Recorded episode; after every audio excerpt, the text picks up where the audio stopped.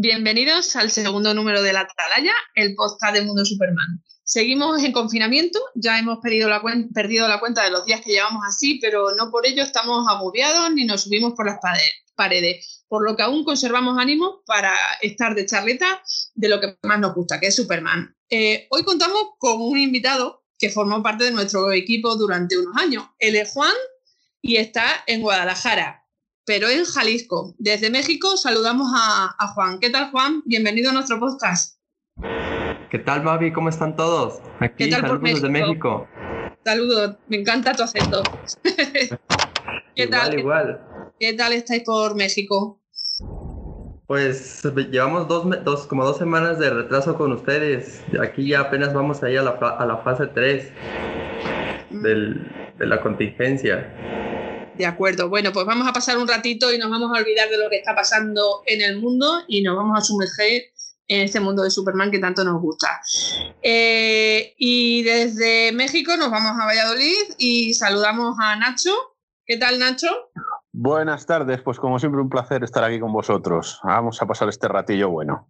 Vale, y desde México, uy, perdón, desde México nos vamos a Valladolid, desde Valladolid nos vamos a Pueblo Nuevo del Guadiana y saludamos a nuestro querido Jesús. Hola Jesús, ¿cómo estás?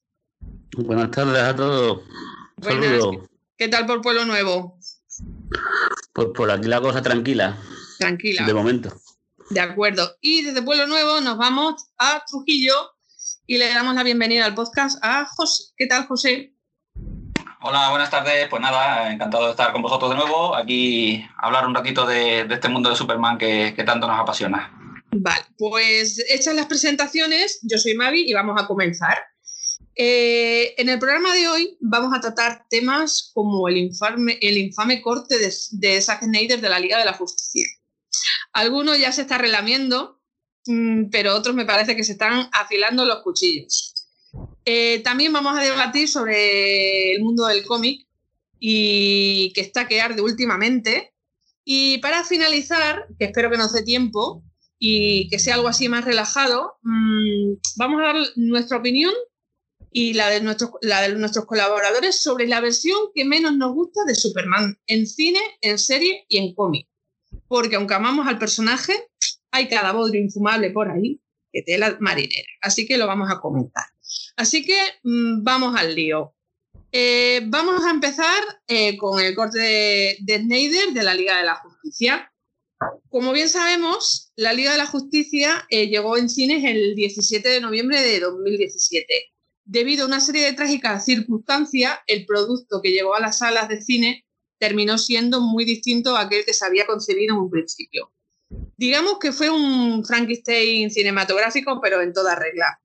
A día de hoy, Snyder sigue publicando imágenes oficiales del rodaje de la película y eso tiene muy divididos a los fans. Los hay que piensan que ya está bien que se acabó, y otros suplican que la visión del director debe, debe salir a la luz. Y eso es justo lo que vamos a debatir. ¿Quién es partidario de una cosa y quién es partidario de la otra? Así que abrimos debate y que me pidan la, la, palabra, que yo se la conto. Pues si queréis, sabor fuego yo. Venga, Nacho, que tú eres un tío valiente y siempre entras. Pues sí, yo, yo, pienso que habría que dejar ya las cosas tal y como están. Eh, la Liga de la Justicia de Whedon, esta que vimos en el cine y demás, pues es lo que es. La de Snyder nunca vamos a saber lo que pudo ser y, lo que se atisba a través de, de, su despecho y a través de Vero, pues a mí me parece una ida de olla de este buen hombre descomunal. Que se hará el general Sandwich o como se llama, será el detective marciano, que si patatín, que si patatán. A mí lo que me parece que este hombre es el clásico novio despechado que le ha dejado la novia y se encarga de vivir en su mundo de fantasía. Para mí eso es, eso es lo que es ahora mismo el Snyder Cut. No, no tengo el más mínimo interés en saber qué pudo ser de, esa película ni, nada al respecto. Es decir, que lo que se vio en el cine para mí es, es canon mejor, peor, con esos hocicos que le pusieron a ese Superman. Y poco más puedo decir. No, a mí no me. Particularmente yo no volvería al cine a verla. Esa es, esa es mi sensación, vamos. Nacho, ¿y tú eras de eh, los que han cambiado de opinión con el paso del tiempo y a, través de lo que hemos visto en las redes sociales, que, las fotos que ha ido publicando desde que se separó del, proyecto? ¿O has mantenido tu opinión desde, desde que salió todo a la luz? Yo la he mantenido, eh, o sea, vamos a ver. No, no me. A ver, el Stephen Wolf este era un enemigo menor. Entonces, eh, tú tienes a Marvel y tienes a Thanos y tienes un plan desarrollado y tienes, pero de la noche a la mañana, tras ver la infame Batman vs. Superman, te encuentras con que aparece las cajas madre y, te lo encuentras de golpe y no hay desarrollo y piensas que Stephen Wolf, para el que no haya visto ni leído un cómic ni en su vida, pues, pues, pues es el villano inmenso del que se va a enfrentar la Liga de la Justicia. Y es una cosita menor porque detrás de él tiene que haber un Darkseid que nunca apareció salvo una frase contada. Entonces, no, no hay nada que me incite a decir, pues yo quiero saber más de lo que pudo ser. No, no, porque lo que se oye es que Superman iba a renacer convertido en villano, eh, Lois iba a morir o a no morir. Entonces, es tal idea de olla que yo de verdad, quiero ir al cine a disfrutar, no a que me peten la cabeza con ideas condensadas, no, no. Y es lo que, lo que, ha, lo que ha estado haciendo Snyder todo este tiempo.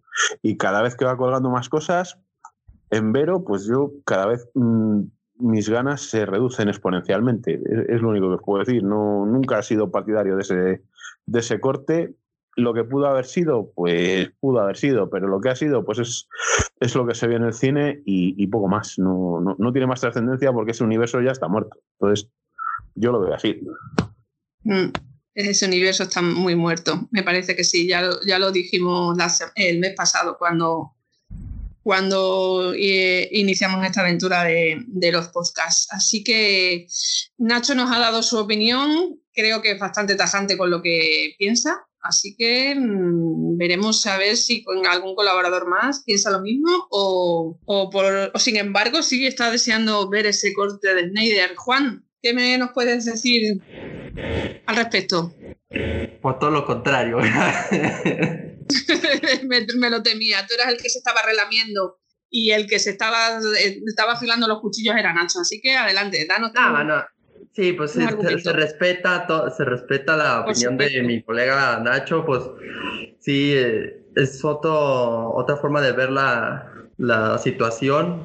Aquí, este, pues, como dijo este Nacho, no, no hubo un plan. Lo que pasa es que el, el que sí tuvo el plan fue Snyder. Eh, pero lo que, el que no se lo dejó desarrollar fue Warner, la misma Warner no le dejó desarrollar porque el plan eran cinco películas que empezaban por El Hombre de Acero y te iban a terminar por la Liga de la Justicia, parte 2.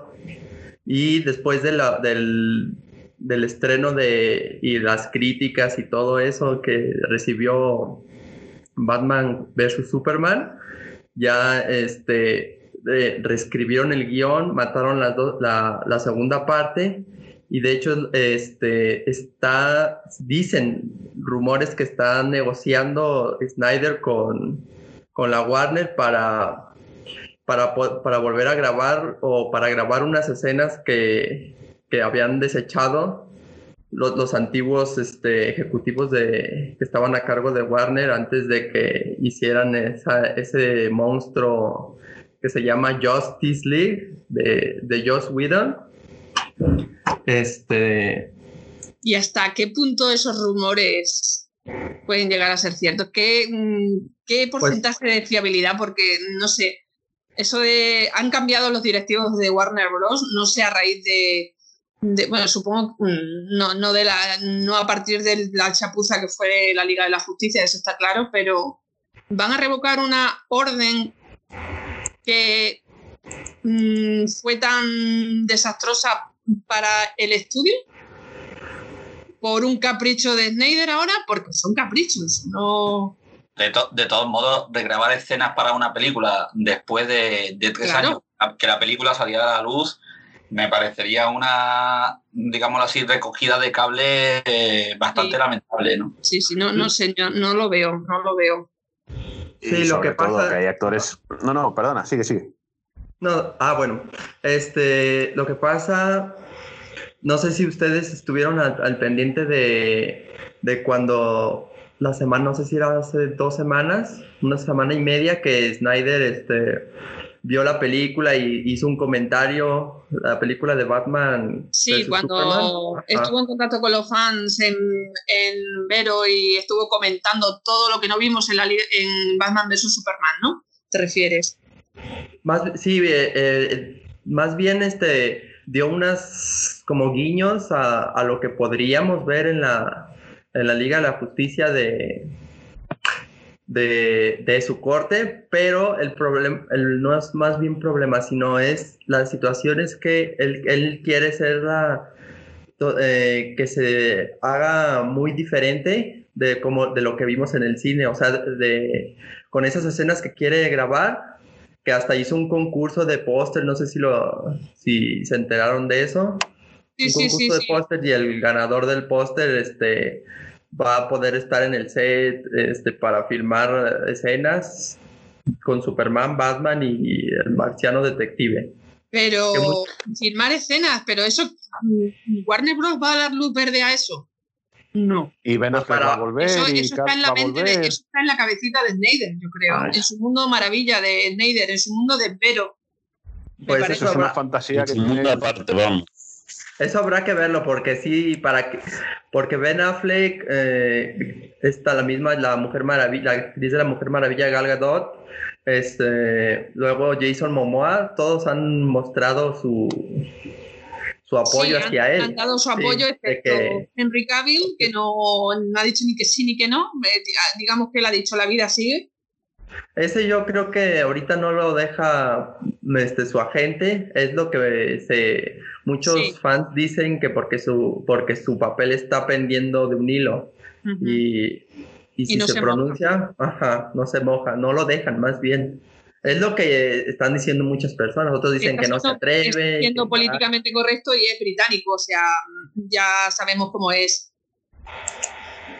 Sí, sí, y muchos dicen que que por ejemplo que lo del marciano detective eh, fue una idea al, al, último momento, otros dicen que, que, desde el hombre de acero ya se sabía que, que Snyder tenía planeado algo más para él desde la reacción que cuando se quitó las esposas él no se inmutó ni nada y todos los demás estaban se, se fueron para atrás asustados. Ahí y él se veía muy, muy firme, o muchas, muchos otros detallitos, o cuando Superman le dice que tendrá que confiar en él, o sea, como que a lo mejor él sabía que era algo más, no sé, son, son pequeñas... El, actor que se supone que interpretaría al, al detective marciano, eh, esta, semana pasada eh, ha dicho que él no ha grabado escenas como tal.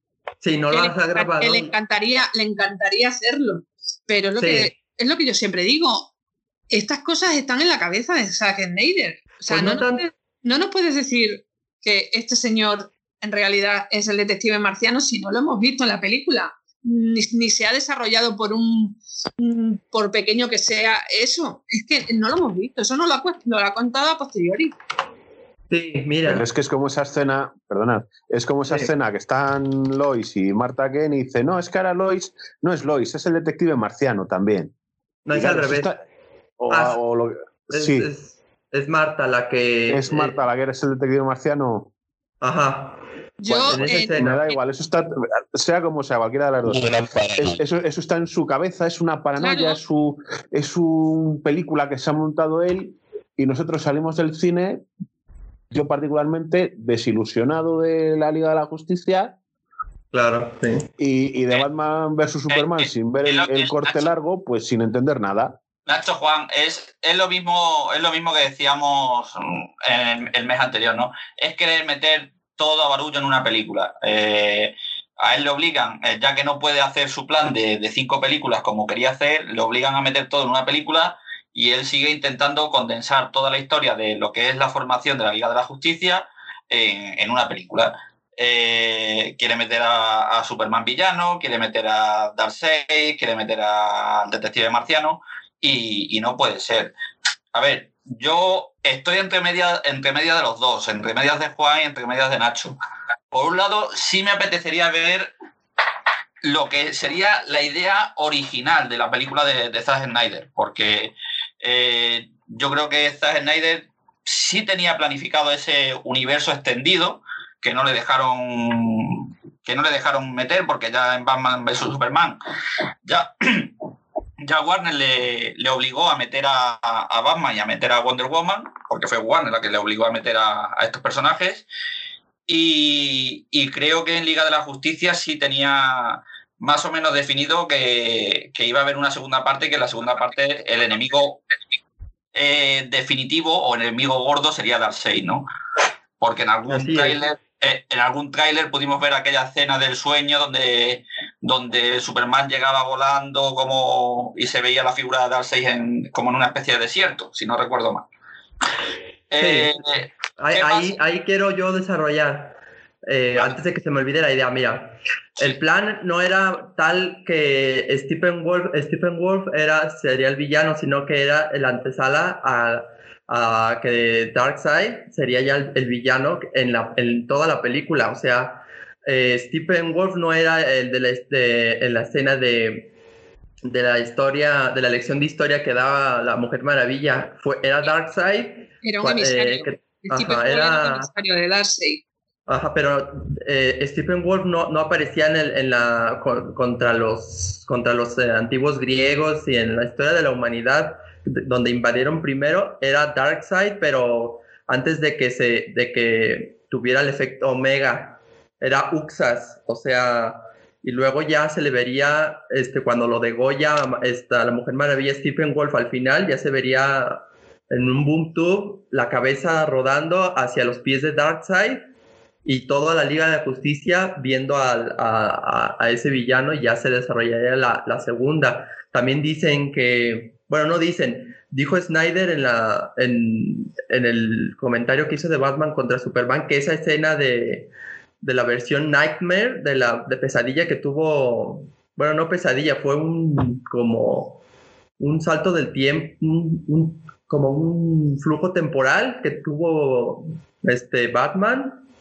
porque Flash viajó en el tiempo. Y entonces vio esa realidad que ahí estaba la casa del lago, todo ese, ese, escenario era la casa del lago, abajo estaba la baticueva de donde sale Batman, que era la, la, la, principal de la, del Salón de la Justicia, que lo vemos al final de la Liga de la Justicia, de Joss Whedon. Y este, eh, ahí ese desierto era el lago y el agua donde separaba Metrópolis de Ciudad Gótica todo eso, pues sí se veía que sí estaba, sí está planeado y todo. Sí, Juan, pero es lo que yo te decía, Darkseid iba a ser el enemigo de la segunda película de Justice League. Más bien de las dos, o sea, él, el otro iba a ser el peón, y porque Darkseid mata a, Luisa en el en, la baticueva, se supone, y este y este Superman ya con la muerte de Luisa sucumbe a la ecuación antivida que, o sea, que Darkseid lo manipula, o sea, no, que, no es que él vaya a ser el villano, sino que eh, lo hacen el, lo hacen así, pero en ese futuro, o sea, era una mezcla, o sea, era un endgame, pero diez veces mejor hecho y sin tantos agujeros como tuvo esa película de, de los hermanos rusos, mm. la última. Sí, bueno. O sea, muchos dicen que le copiaron, que, que los mismos de Marvel le copiaron a Snyder eh, Civil War, que le copió a Batman vs. Superman y Endgame le copió a la Liga de la Justicia, muchas cosas. No sé yo qué decirte cuando Marvel tiene un, universo durante 10 años y, y, DC lo ha hecho en 4. Pero sí, el, problema de, el problema de Liga de la Justicia es lo que decimos, es el amontonamiento de ideas, eh, el cambio de director a mitad de proyecto, que te cambia todo el proyecto que tenía el anterior director y toda la trayectoria que traía. Y luego, y luego que, como bien decía Nacho, eh, yo creo que este universo de, Warner está fallecido o está muerto mm, a esperas de que se haga Flashpoint o como lo quieras llamar. Creo que las únicas películas. Y, sobre todo, un, estudio que dejó de confiar en Snyder, porque eh, ya desde la Tortuga Ninja de Doomsday, el matar a Superman y todas esas cosas, ya el estudio ya se planteó meter tijera a todo lo que hacía este señor porque no confiaban en él, porque veían que se le estaba viendo todo muy de las manos. Entonces, mm, el proyecto de Liga de la Justicia de, Snyder, pues estuvo bajo, bajo la atenta mirada de esta gente y debieron decir, no, por aquí no podemos ir, porque esto es la antítesis de lo que tiene que ser una película, un blockbuster para disfrutar con la familia.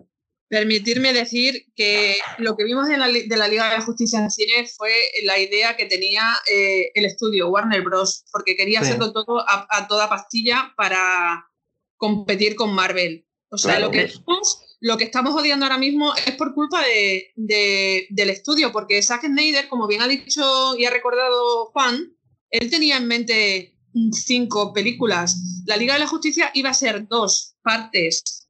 Por lo tanto, él iba a hacer las cosas a un, a un ritmo eh, mucho más lento. Sí, sí, es lo que dijimos en el, eh, eh, es lo que dijimos en el anterior podcast. Eh, mm, primero hay que presentar a los personajes uno a uno y después hacer una película de grupo. Lo que no podemos es hacer una película en la que te presenten a tres personajes, que son luego otra volviendo a presentar a, Wonder Woman y otra donde ya metamos a personajes nuevos y después hacer películas individuales de estos personajes de, digámoslo así, de origen, porque es lo que se ha hecho con Aquaman, es lo que se, en teoría se va a hacer con Flash, aunque Flash parece ser que que lo que van a adaptar es el Flashpoint para cargarse todo este universo cinematográfico de Warner y hacer un reinicio. Y Pero la de Flash no la podemos ahorrar, ¿eh? Con este Flash no, ¿eh? Pues ya, imagino. Eh, y seguramente, Al paso que vamos, probablemente también desaparezca él. Eh, y seguramente es lo que vayan a hacer con, con, The Batman, reiniciándolo de nuevo, aunque dicen que no es un reinicio, que será un año 2, año 3, año 4, ¿no? Como lo quieran ver. Yo creo que de Warner las únicas películas que han funcionado han sido eh, eh, Wonder Woman, ha sido Aquaman y ha sido Shazam, que han sido las tres únicas películas que han sido planteadas con coherencia, digámoslo así, con películas de presentación, de origen, donde presentamos los orígenes del personaje, una evolución, digamos, más o menos histórica, y presentamos a su enemigo. Y a partir de ahí ya, si queremos, al final los desarrollamos pero, pero lo demás es meter muchas ideas en una película de dos horas, dos horas y media, tres, que si, como, como pasó con Batman vs. Superman, si la presentas en el cine cortada a media hora, no se entiende. Y en Justice League, si te cambian todo el proyecto que tú querías hacer, pues tampoco se entiende. Curiosamente, las películas más exitosas que llevamos hasta el momento son películas que no están dirigidas por Sage Snyder. Ahí lo dejo. Nacho, eh, no, Juan, perdona, que te he cortado. Ah, sí, este, también una idea, o más bien un recuerdo que me, vino a la mente en entrevistas, fue eh, el mismo Snyder que dijo que él quería hacer una segunda parte primero de, Superman y él presentó la idea de, que la kriptonita le llegara a la, a la mansión Wayne. Y ya entonces fue cuando Warner le presionó a, Snyder para que metiera a Batman ya en la segunda parte. Eso es lo que él, primero dijo. Y este, pues de hecho, del, del, del universo extendido de, DC, las más taquilleras, pues han sido Aquaman, han sido este, Wonder Woman y Batman vs. Superman. Son las tres más exitosas, pero ya de crítica y todo, pues fue Shazam que no hizo tan buena taquilla. Este, también este, las aves de presa hicieron muy buena crítica, pero les fue mal en taquilla. Bueno, de aves de presa mejor no, hablar de ella. Sí, porque aquí hacemos una guerra civil de, también de opiniones. Y eh, también la película que, este, que no es un blockbuster, pero sí tuvo mucho éxito fue, por ejemplo, la del Guasón, que sí fue una idea que que la dejaron trabajar y tuvo éxito, aunque la, la intentaron boicotear los, los, este, las, las feministas o, las, o los, las feministas radicales, más bien. Juan, pero, este, pero, pero eh, la, de, la película del Joker no está incluida dentro de este universo, en teoría. Ah, sí. De, ah, no, sí, del universo extendido sí. Y también era también lo que te quería decir, que, que lo más seguro y lo más probable es que de Batman, de Matt Reeves y de Robert Pattinson, este, puede que tampoco sea este, parte del universo extendido, porque, bueno, son distintos factores y que cambiaron los actores, o sea, no, no, no sé cómo vayan a explicar, a, menos de que hagan el famosísimo reinicio. Lo que, lo que decimos, llegar a la película de Flash, hará Pero para eso, pero para, para que eso ocurra, primero se debería haber estrenado o debería estar en producción, en proyecto y todo lo que tú quieras, la película de Flash. Y en cambio, Exactamente. O sea, es un sentido, es un sin Dios que no hay por dónde cogerlo. No hay por, por dónde eso cogerlo. Lo más, Ese camino se van a coger.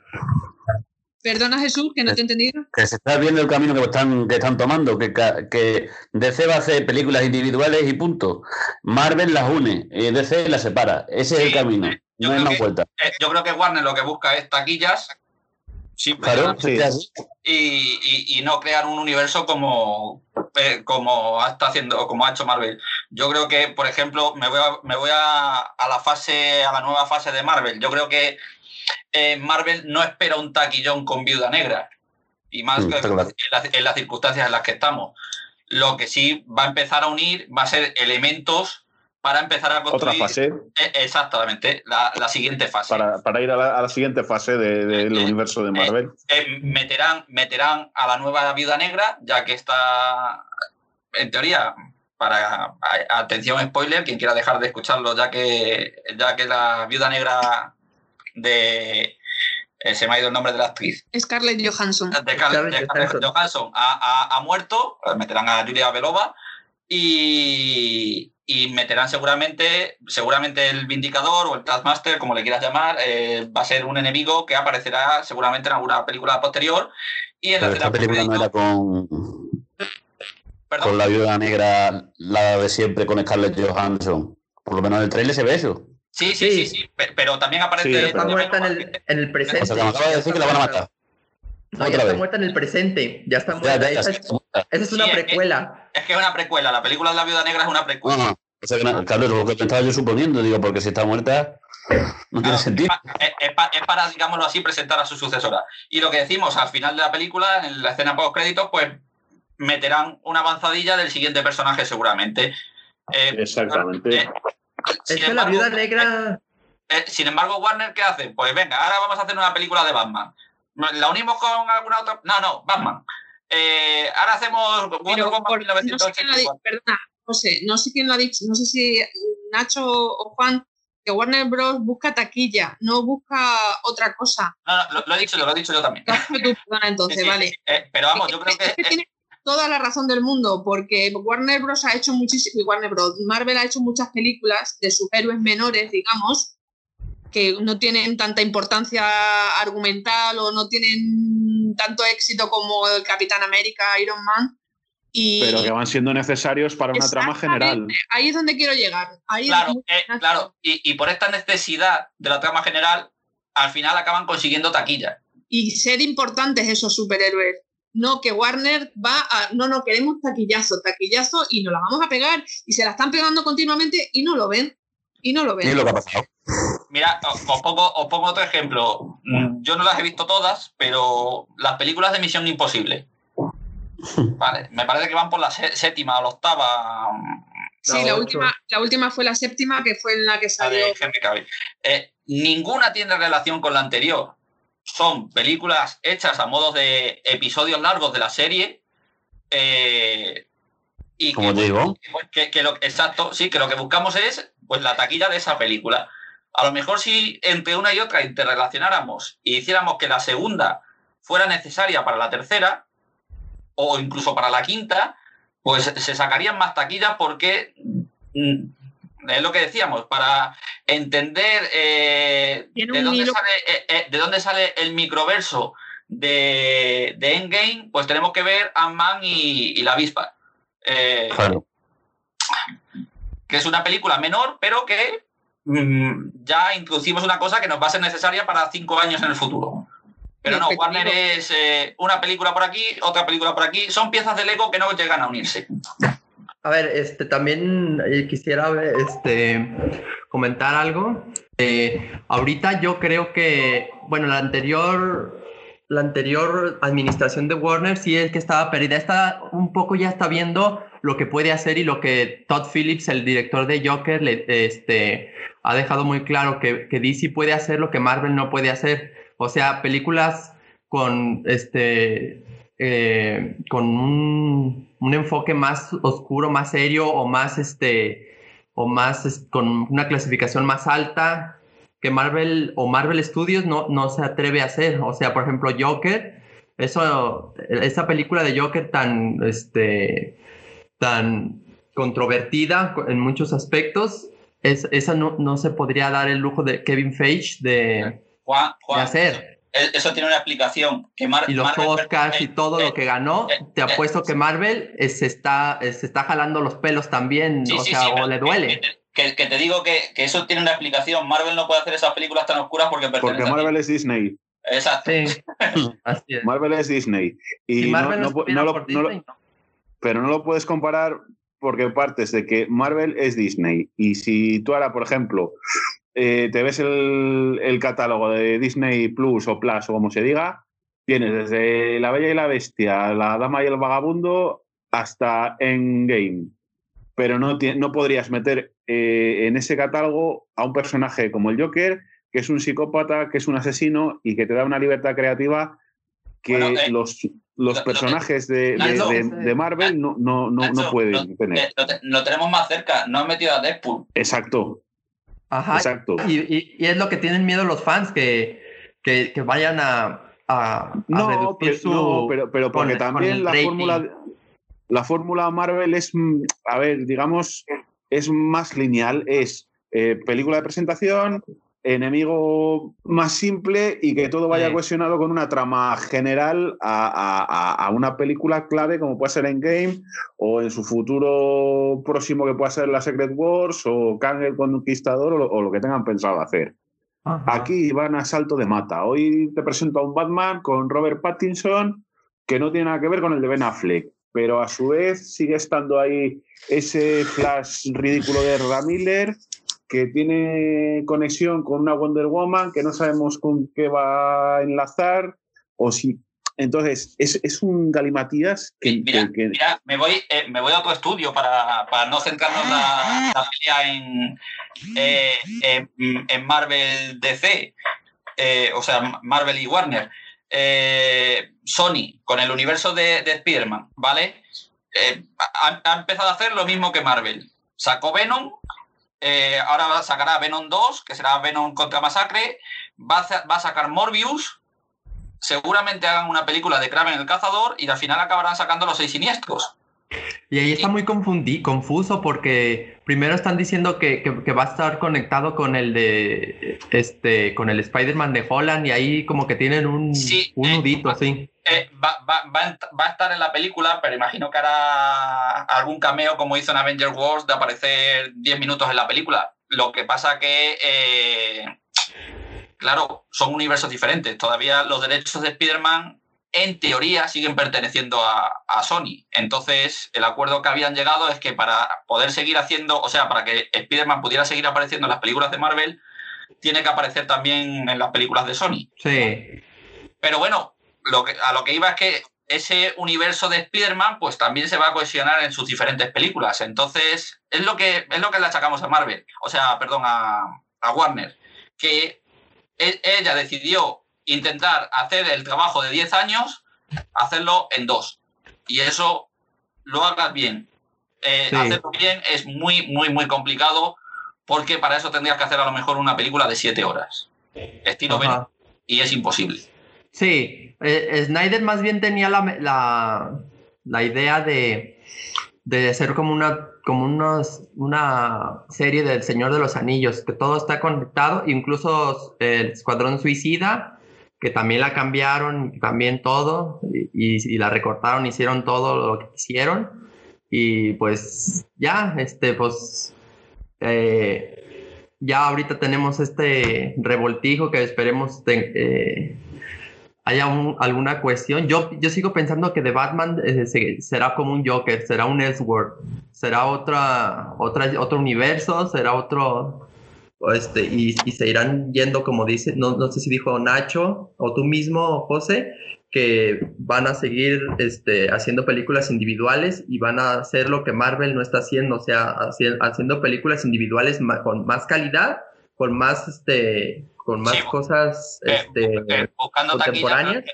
eh, buscando taquilla, pero no buscando cohesión en, en los elementos. Sí, sería... Sí, ya por último, Juan, nos das tu opinión al respecto y vamos a cambiar un poquito el tema porque el corte de Snyder puede ser interminable. Es, el, poder, es el poder de Zack Snyder. bueno, sí, para bien o para mal. Mavi, por, último quería decir que otro gran problema del corte de, Snyder son los actores que ya han dicho que han visto el corte de Snyder y que quieren verle. Si tú mismo estás metiendo cizaña... No, no han dicho que lo han visto, han dicho que saben que existe. Bueno, algunos... El que lo ha visto sí es Jason Momoa, ¿eh? Sí, sí, Momoa dijo que lo había visto. Ajá. O sea, ellos están mostrando su apoyo según lo que yo veo, no tanto de cizaña, sino más bien de, de como de apoyo a, a, la chapuza que le hicieron al propio Snyder de aprovecharse de lo que le pasó con su hija para hacer un, un despapalle, un, un, revoltijo de cosas, este, para intentar ser como Marvel y no, y no ser este, auténticos y terminaron pagando las consecuencias, que es un revoltijo y un, una cosa uh, Frankenstein, como dice Mavi, o, horrorosa. Bueno, pues si no tenéis nada más que aportar sobre este tema, eh, damos por concluido el debate por hoy, porque el debate va a continuar, va a continuar en las redes sociales y, nosotros vamos a, otro, a otro tema. Al siguiente eh, tema.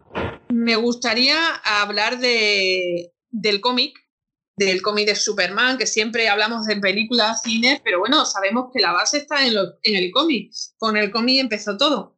Así que vamos a hablar un poquito de, de cómic. Eh, DC Comics actualmente atraviesa una nueva etapa desde la marcha de Dan Didio.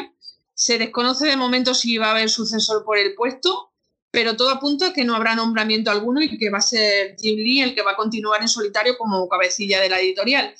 Y ya que eh, menciona Didio, eh, hace unos días, y esto se lo voy a dedicar a Nacho, eh, habló del fracaso de los nuevos 52. Hombre, como para no fracasar.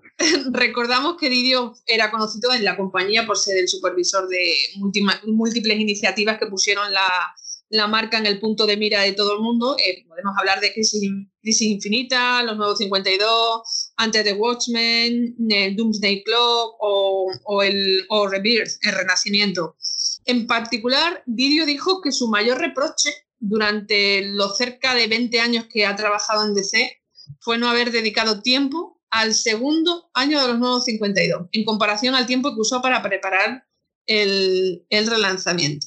Así que Nacho, no sé si tienes algo que, decir al respecto de los nuevos 52 y de este fracaso. ¿Cuántas horas tenemos? Hemos dicho. No, vamos a ser más breves, vamos a ser más breves que el corte Snyder, pero sí me gustaría que me digas. Vale, pues. Eh, tú dale, Nacho, eh, luego, ya te recorto yo, no, no pasa nada.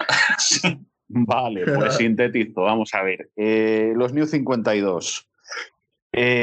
como origen, como punto de partida me pareció muy buena idea. Con Batman eh, funcionó bastante bien, sigue funcionando, han ido cohesionando toda la historia anterior a los New 52 hasta ahora.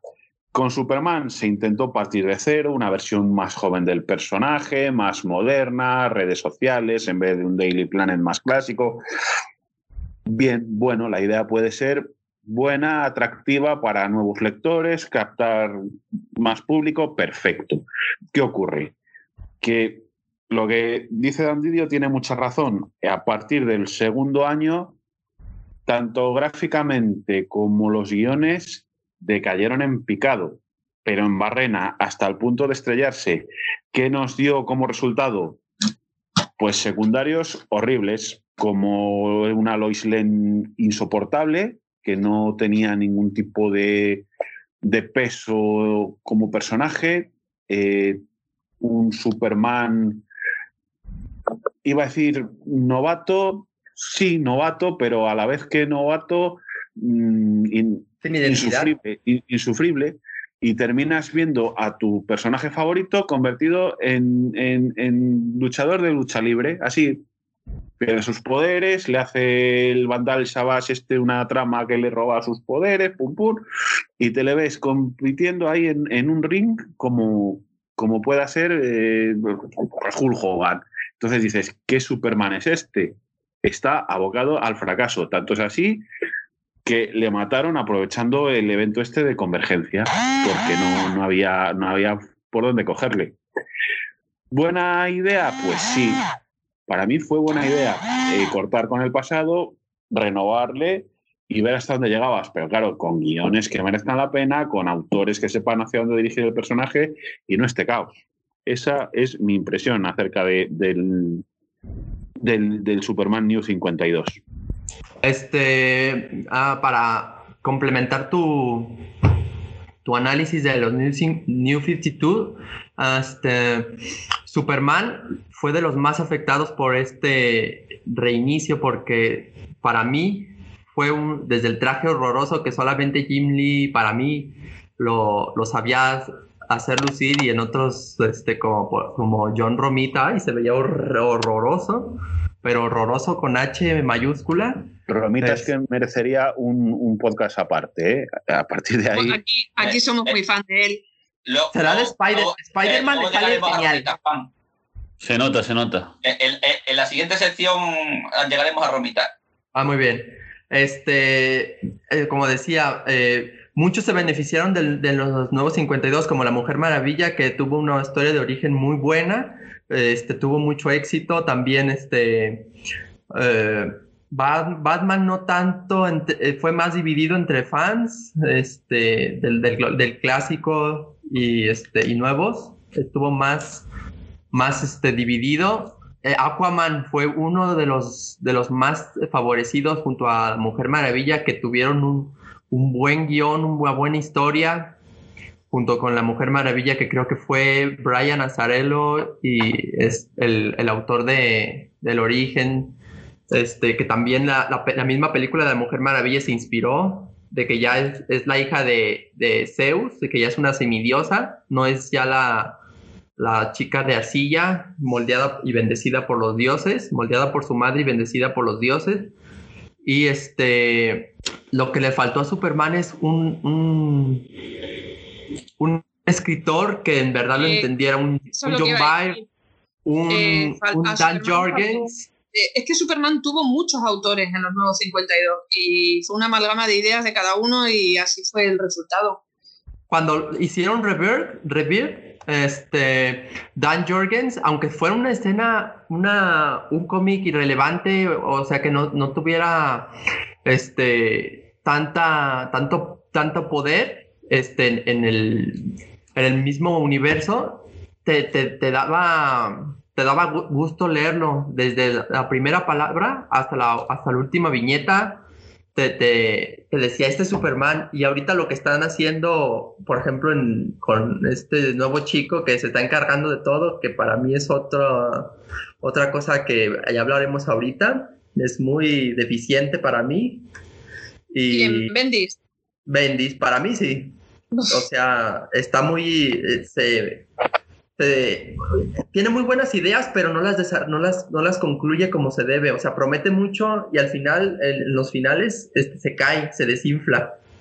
Bendis es otro Snyder en versión cómic. Si, alguien tiene que añadir más sobre los 52, a colación de que ha dicho, que ha mencionado Juana a Bendis, eh, me gustaría me gustaría hablar de, otro tema de Superman en el cómic. Eh, este, José, ¿tú ibas a decir algo sobre los nuevos 52 o podemos cambiar ya? Vamos a seguir con eh, el cómic. Mm, yo estoy bastante de acuerdo con, Juan. Yo creo que las mejores series que mm, del comienzo de los nuevos 52 fueron Wonder Woman y, Aquaman, muy bien escritas y, y dirigidas, con bastante sentido. Batman, bueno, con altibajos, pero a mí, a mí no me disgustó, la verdad. Y el tema de Superman, uniéndolo con Bendis, uniéndolo con Bendis, es que yo creo que con Superman intentaron hacer lo que se hizo en, me vuelvo a Marvel. Eh, siempre, porque como siempre se comparan las dos compañías, pues me voy a ello.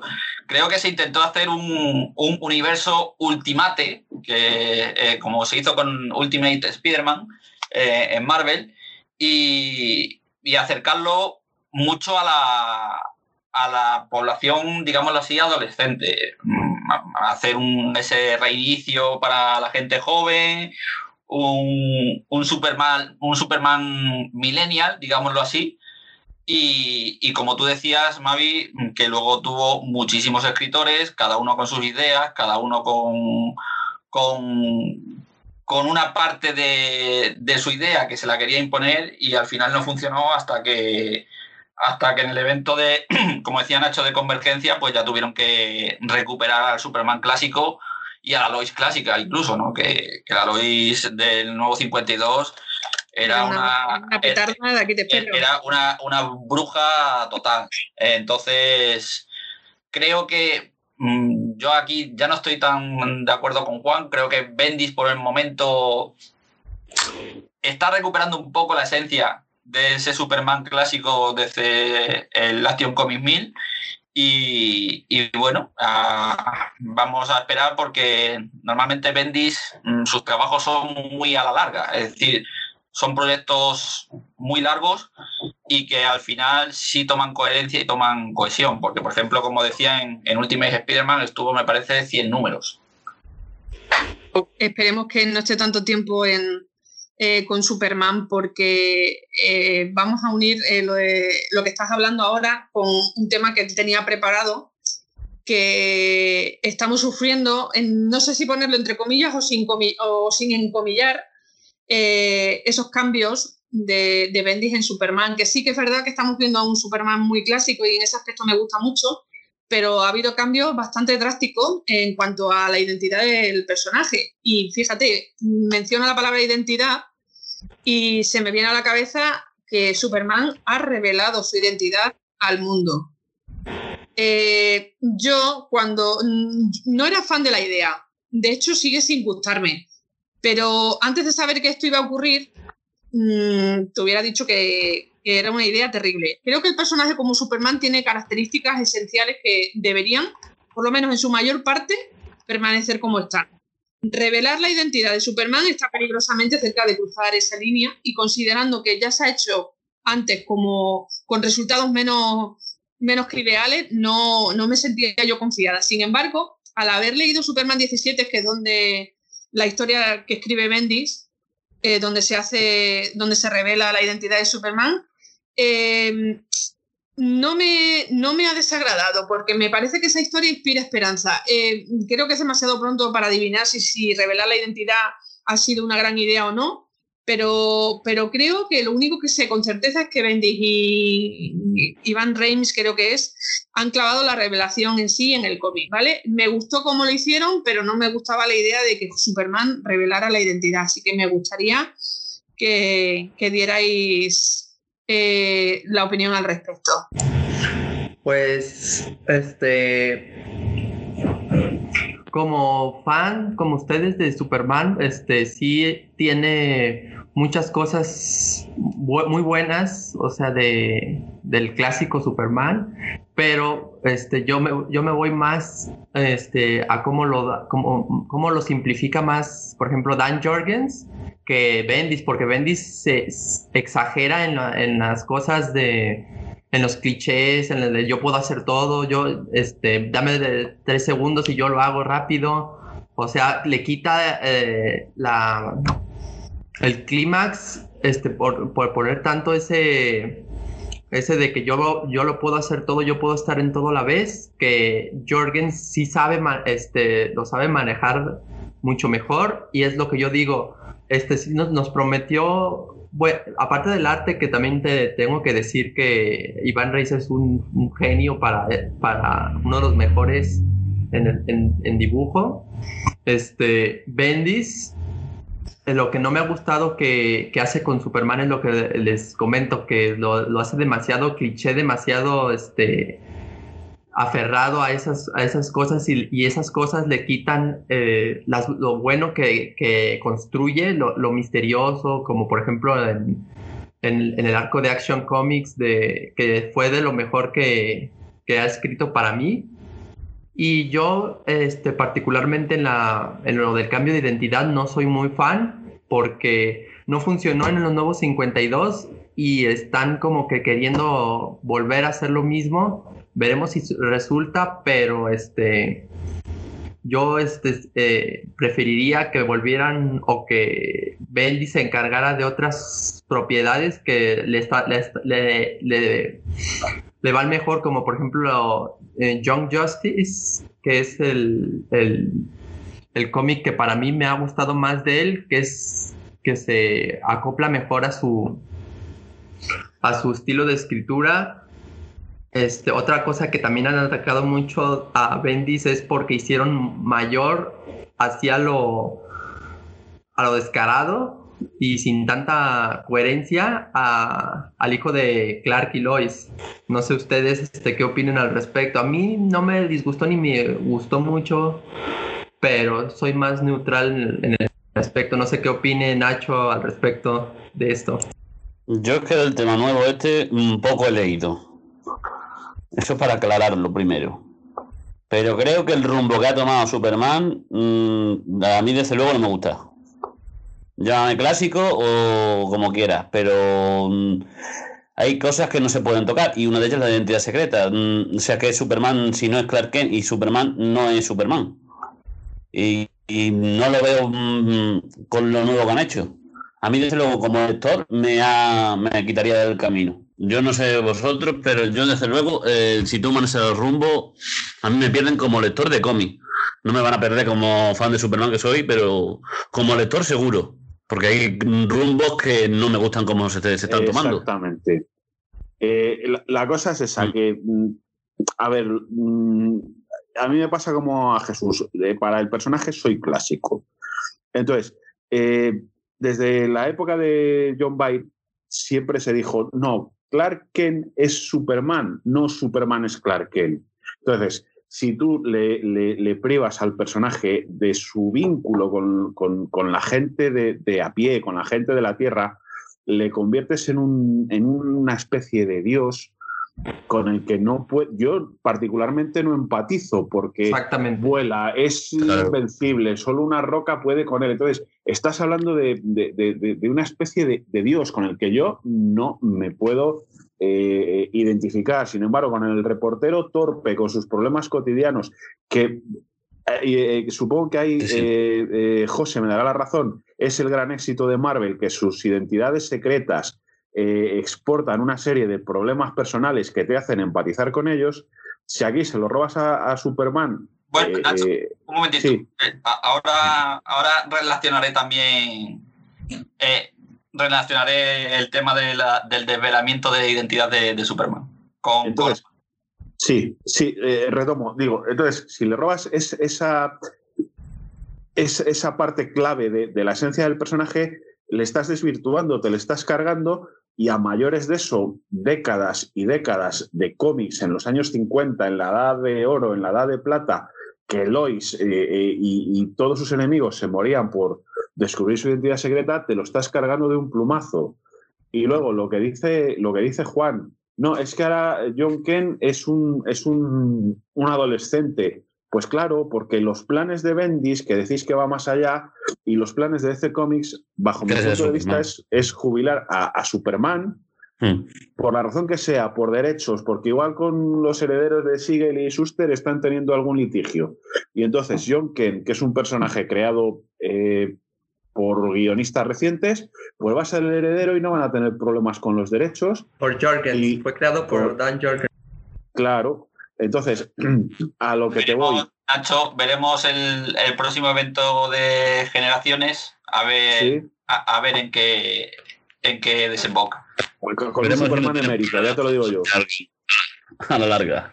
¿Cómo va a haber un Superman emérito. Va a haber, como hay, hay dos papas, uno emérito y uno titular, y aquí en España un rey emérito y uno titular.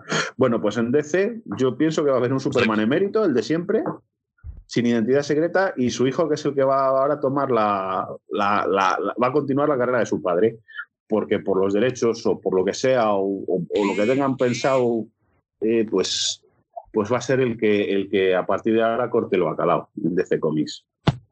De hecho, pues eh, es una, una, forma de arruinar el arco de Doomsday Clock, porque ahí se dijo que Superman, que Clark Kent era el centro del universo DC. Así es. El Doctor Manhattan llega a ese entendimiento que es el centro del metaverso. de, todo, de todos modos, eso ya lo estaba cambiando, eh, cambiando DC, diciéndote que el primer superhéroe que estuvo en la Tierra fue Wonder Woman, que también será, eh, será parte del próximo evento de, generaciones, ¿no? Sí, sí, sí, sí. Bueno, en, lo que, en lo que respecta al, a lo del tema de la identidad de Superman, yo creo que tiene una parte buena y una parte mala, que es lo que ha dicho Nacho, ¿no? Que, al descubrir que, o sea, al separar la personalidad de Clark Kent y Superman como era originariamente, es decir, Clark Kent es Superman y no Superman es Clark Kent, eh, le endiosas al, al, personaje, ¿no? La parte buena es que es, digámoslo así, como creo que lo pone bien claro en el cómic en, el que se hace, eh, se habla de este tema, es que Superman es coherente con su idea. Es decir, yo creo uno de, los poderes que no tiene, que tiene Superman, pero que no son poderes como volar y demás, es su sinceridad. Y creo que viendo esta sinceridad, este modo de vida de vivir siendo sincero, siendo justo, Mm, él ve mal que estar oculto bajo otra, bajo otra personalidad, ¿no? Eh, entonces creo que, que esa es la parte positiva. El problema va a estar en el desarrollo, en el desarrollo de cómo se haga esto, porque como decía Nacho, en Marvel mm, se, llevaba, se lleva muy bien lo del tema de las identidades secretas, a excepción de con un personaje, que fue con Spider-Man. Spider-Man, por ejemplo, eh, descubrió su identidad secreta en la, en la Civil War de superhéroes de, Marvel y luego para, para recuperar su identidad secreta tuvieron que recurrir a un truco de Billy Birloque que no gustó a nadie. Una cosa que se llamó el mefistazo, eh, que se llamó el Mefistazo y, bueno, y que no gustó a, ninguno de los personajes, o sea, perdón, a, ninguno de los aficionados y tuvo muchas críticas, ¿no? Eh, a ver cómo lo llevan con Superman.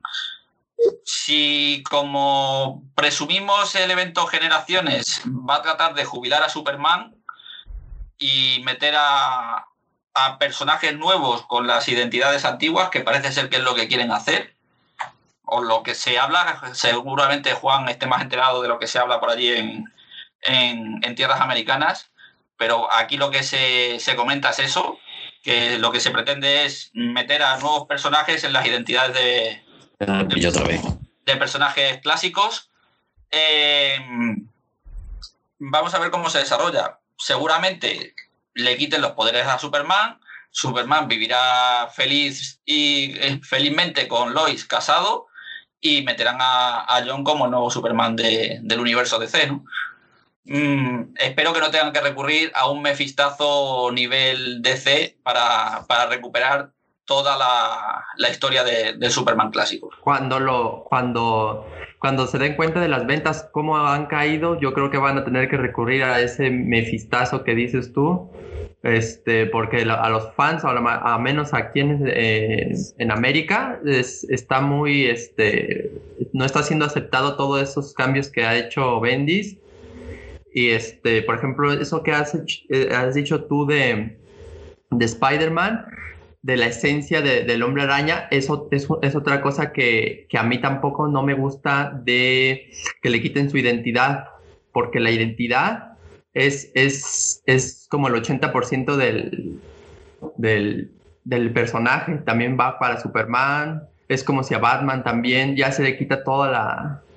Toda, todo lo que lo hace interesante. El, humano lo convierte en un símbolo. a Batman en la próxima Joker War, el Joker, Joker ya sabe que es, es Bruce Wayne. Siempre, siempre dice Joker que siempre ha sabido o, o ha mencionado unos cómics que siempre lo ha sabido, pero que él este, no le da importancia porque lo, eh, lo, que, lo que lo hace es, la, es la, el romance que tienen los dos personajes, o sea, eso a él le da, o, más bien no, no quiere saber la, la identidad de ese mismo personaje que es Batman. Y luego, y como bien decías tú con el tema de las ventas, veremos a ver cómo qué pasa con el evento de generaciones, porque según se comenta es la última bala de DC. Se habla incluso que si ese evento no sale bien, no se recuperan las ventas, eh, DC puede desaparecer, ¿no? O ser absorbida por, por otras compañías. Pues no, no, esos son más bien rumores que yo no les tengo mucha confianza, pero lo que yo sí pienso es que pueden volver más a lo clásico y eso, lo clásico vende siempre. Lo que pasa es que se están volviendo muy incluyentes y eso a los, a los fans que están viendo este, o que ven los cómics no, no les interesa mucho. A ellos les interesa más bien las, las mismas historias en sí.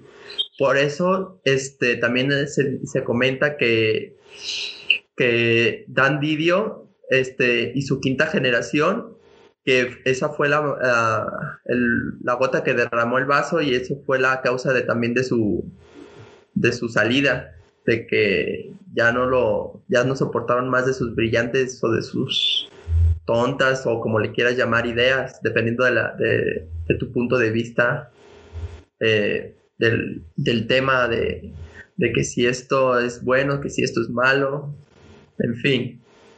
No sé ustedes qué opinen. En fin, que no corren buenos tiempos para, para el fan de Superman, tanto en cine como ya hemos analizado el mes pasado y este, y parece ser que con los cambios que está sufriendo el personaje en el cómic, pues tampoco, tampoco nos está agradando mucho. Eh, así que vamos a hacerlo ahora un poquito más ameno y vamos a ir terminando el programa o barra número, hablando de cómics, este segundo número de, de la atalaya. Y me gustaría que me dijerais qué versión de Superman os gusta menos en el cine, en, las, en series de televisión y en el cómic. Lo vamos a hacer así un poquito a modo rápido encuesta para no extendernos mucho porque yo creo, para mucho. yo, creo que en el cine vamos a tener un 100% de unanimidad, creo. Eh, no, pero no me refiero a una película en concreto, ¿vale? me refiero a una información. ¿O por qué no mejor lo, simplificamos a, al, que menos les gusta a esa persona, ya sea de cómic, de, serie, de cine, eh, la, versión que ellos no, no soportan o que, menos les le agrada? Me parece buena idea. Así que eh, empezamos por ti, Juan, que, eres el último en hablar. Así que cuéntanos tu, lo que menos te gusta de Superman de cine, serie y cómic. El que menos me ha gustado, pero por mucho antes, eh, fue, era el Superman de Roth de Superman Returns, pero ya fue superado ampliamente por el Superman este cosplayer de Tyler Hosley. De, Tyler Hosley, que parece más bien Nightwing que, que Superman. Sí, pero, pero espérate, mm, me estás mezclando películas y series, entonces yo lo que quiero saber... Eh, no, pero de, era, lo que yo te decía, que era, este, que era la, peor versión que, que, a mí se me hace, o sea, de cómics, de series, de, de, live action, en todo. No sé. Vale. Pues del cómic es, es el de los nuevos 52, que no sabía si era clásico, no sabíamos si era este, contemporáneo, no tenía una identidad propia. Y este, pues de series animadas, eh, todos me han gustado. De hecho, el, que yo considero el más eh, correcto, pues ha sido el de la serie animada de Superman de Bruce Timm. Es el más este, balanceado, se podría decir. Pero al otro, al de, al de Supergirl, que, que es un pelele que nada más lo usan para, para subir a, a, a cara a cara Sorel es eh, lo peor que he visto y todavía le dan serie encima de. Pues eso te iba a decir. serie a un, a un Brandon Routh que lo hizo muy bien. lo vas a tener que sufrir ahora en una nueva serie. no, yo no lo sufro, yo no lo veo. Exactamente, sí, me parece bien. O sea, una cosa que no te guste, no la veas y, ya está. Así que, eh, Jesús, ¿qué me cuentas tú de las aberraciones de Superman? A ver. Pues seguro que mm, la que voy a decir la va a decir todo el mundo, porque para mí con diferencia es la peor. Ya lo he debatido 300.000 veces con tropecientos fans que era de Superman 4, que fue, esa película nunca se tenía que haber hecho y se hizo. O sea, ya va a empezar el presupuesto de la escaso, los efectos especiales le dan para, suicidarse y aunque Rick ya tenía muy bien acoplado el personaje, el guion se lo cambió completamente. Y luego también Superman 3 que tampoco veo por dónde cogerlo. Aunque quizás si analizas bien la película, ves a un Superman más maduro y quizá el mejor interpretado por Christopher Reeve, a mi modo de ver. Pero el argumento de la película es, que no hay por dónde cogerlo.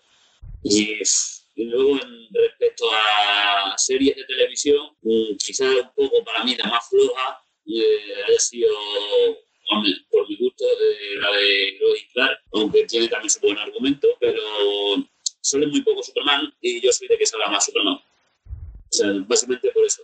Igual que Smallville también me tuvo muy enganchado y estaba deseando que algún día Welling fuera Superman y resulta que cuando se transforma en Superman eh, se le ve de lejos y, y mal. Eh, se te queda un regustillo raro. Y luego referente a la, serie que me gustó, ya lo dije en el otro podcast, que era la serie de dibujos del 88 de Ruby Spears, que me parece la mejor serie que se ha hecho de Superman. Y, luego respecto también de animación, la de la que ha comentado Juan, y poco más.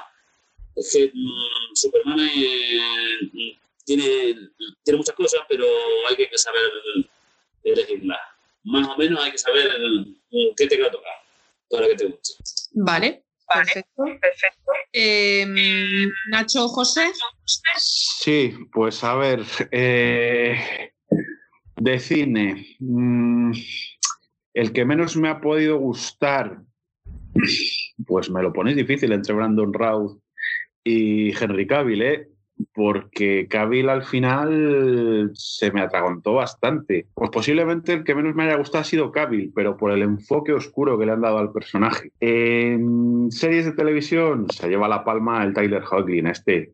Esa sonrisa difícil y, ese tupé y ese aspecto de mm, disfraz de mercadillo hay que, hay que tener muchas tragaderas.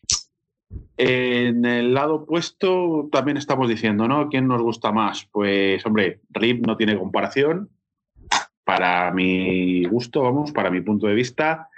Y en animación me encantaba la serie de Bruce Timm, la de las nuevas aventuras de Superman. Eso es lo único que os puedo decir. ¿Qué más nos queda de cómic? Lo que menos me ha gustado, los New 52, por supuesto. Eso es auténtica chapuza, se, se mire por donde se mire. José, ¿nos das tu opinión? como lector empedernido de cómics y cinefilo y seriéfilo? Yo voy a ser voy a ser breve. Como bien dicen, en el cine el que menos me ha gustado, el del Superman 4, eh, lo hace Christopher Reeve, pero la película es como Indiana Jones 4, nunca tuvo que existir. Eh, me parece una, aberración y, cargarse toda la mitología de, Superman. en series estoy con, con Juan. Ya siempre he dicho que Tyler Hoechlin no me, no me convence, me parece. Eh, me parece un personaje. Mm, eh, había una serie de infantil que se llamaba, que era Super Sport o una cosa así, era así como con personajes de, de espuma que, bueno, eh, era Autolicus o una cosa así, era el malo, que tenían las barbillas cuadradas, eran como así caricaturescos. Y es que Tyler Conley me parece exactamente igual, ya, ya lo he dicho más de una vez, ¿no? Y en cuanto a, a cómics, exceptuando, bueno, obviando los nuevos 52, no me gusta cualquier Superman dibujado por John Romita Jr. Eh, ya lo he dicho más de una vez, cualquier dibujo de Romita, creo que un niño con 6 años y una caja de cera lo hace eh, muchísimo mejor. Entonces, en animación, creo que estamos todos de acuerdo que la mejor es la que, la que han dicho los compañeros y que la verdad es que el personaje que se representa de Superman en, en animación es, es, muy bueno. Aunque me gusta mucho el enfoque de, de la película de Superman Hijo Rojo. Ah, sí, muy buena, ¿eh?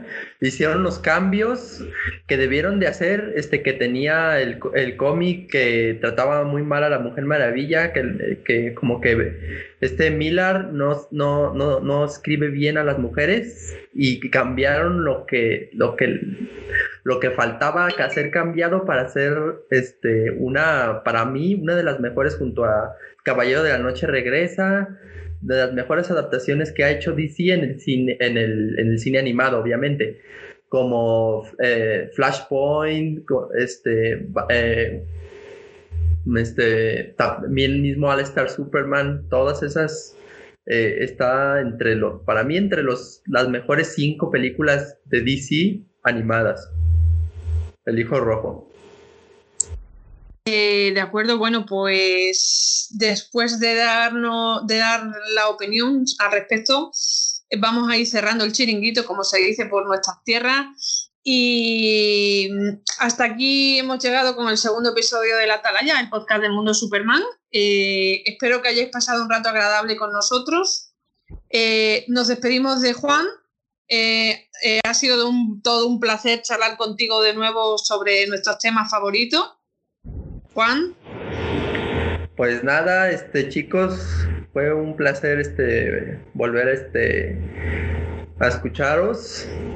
Y este aquí me tenéis cuando cuando me necesiten eh, en otro podcast. Estoy este con gusto los los acompañaré. Un abrazo. Saludos a todos. Un abrazo igualmente Juan. gracias. Un abrazo, Juan. Nacho eh, sigue salvando al mundo desde tu ambulancia Se intentará. un gustazo como Un siempre aplauso para Nacho. Igualmente, un abrazo para todos. un aplauso No, para no, no, no, no, no, no, no. ambulanciero sí Bueno, no, son las, no son las 8 todavía aquí en España y faltan 7 minutos y se aplaude a, a todo, todo personal que está ayudando en, en esta situación, así que este es nuestro aplauso para ti. Nada, las gracias a vosotros por estar ahí al pie del cañón también. Jesús, Dime. nos despedimos de ti, pero queremos que vuelvas en el próximo, el próximo mes con nuestro, segun- con nuestro tercer número, así que te mando un abrazo para tierras mm, belloteras, que te hace tanta gracia que digas siempre. Y ya por último, José, que con José nunca te acostarás eh, sin saber algo nuevo de cómics. No, no creáis, nada, gracias a vosotros. Yo tampoco sé tanto, lo que pasa es que leo mucho y hay cosas que se van quedando en el, en el fondo del cerebro y, y de vez en cuando salen, ¿no? Nada, un placer y esperando ya estar aquí en el próximo podcast. Un abrazo, José.